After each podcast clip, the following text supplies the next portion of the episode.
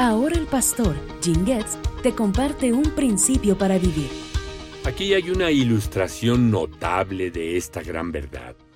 Sin importar los pecados que hayamos cometido, debemos estar seguros de que Jesucristo nos perdonará si nos arrepentimos de corazón.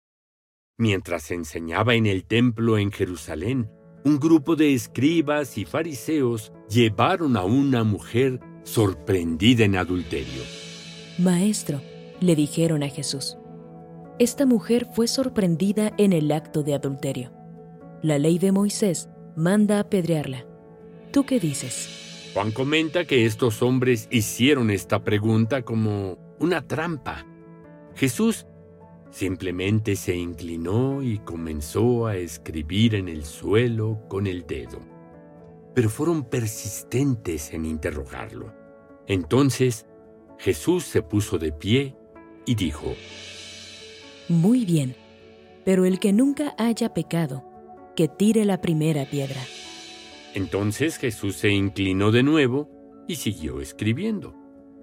Cuando ellos escucharon las palabras de Jesús, se fueron uno a uno, comenzando por los ancianos.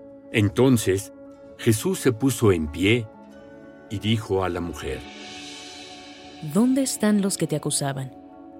¿Ni uno de ellos te condenó? Ni uno, Señor, dijo ella. Yo tampoco, le dijo Jesús.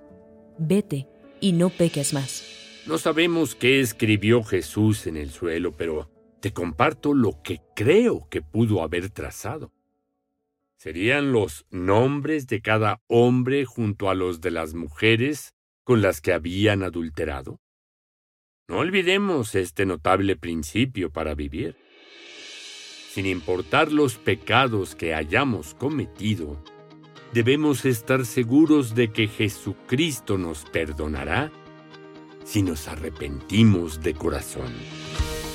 Recibe más principios alentadores en tus redes sociales favoritas. Síguenos bajo el nombre Biblia QR.